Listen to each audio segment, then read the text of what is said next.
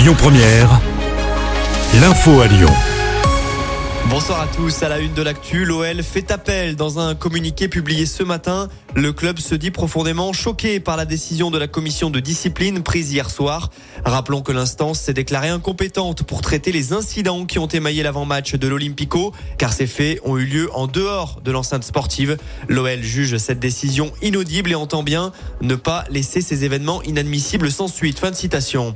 L'actu, c'est aussi ce mariage entériné hier soir, où l'un et Pierre Bénite ne font plus qu'une. La fusion a été actée tard dans la soirée par les conseillers municipaux des deux communes et ça a été particulièrement mouvementé puisque des opposants à ce rapprochement se sont mobilisés devant les deux mairies.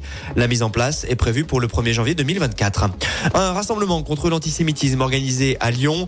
Il ne sera pas nécessaire de monter à Paris pour se mobiliser pour la cause puisque le rendez-vous est donné au même moment, à savoir dimanche à 11h30, place Bellecour. Il s'agissait d'un exercice. La préfecture du Rhône a tenu à rassurer après le déclenchement des sirènes d'alerte aux populations ce matin. Ces sirènes ont été actionnées dans le cadre d'un exercice qui se tient au dépôt pétrolier de Lyon, ont détaillé les services de l'État sur X.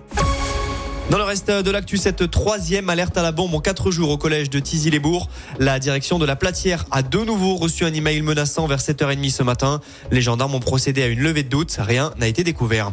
Lui a uriné dans la gourde de sa collègue juive pour soutenir Gaza. Cet agent municipal de la ville de Vénissieux aurait agi à début politique après l'escalade du conflit israélo-palestinien.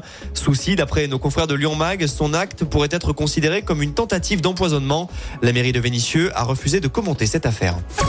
On passe à de l'actu plus positive maintenant. À un mois et demi de Noël, la Poste recrute. 3000 postes sont à pourvoir en France, près de 350 en Auvergne-Rhône-Alpes.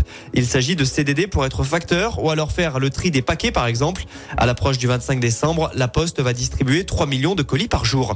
Enfin, on passe au foot. Warren Zahir Emery dans la cour des grands, le milieu de terrain du PSG, 17 ans, a été appelé chez les Bleus par Didier Deschamps. La liste a été dévoilée cet après-midi. Il n'y a pas de Lyonnais ou ex-Lyonnais convoqués.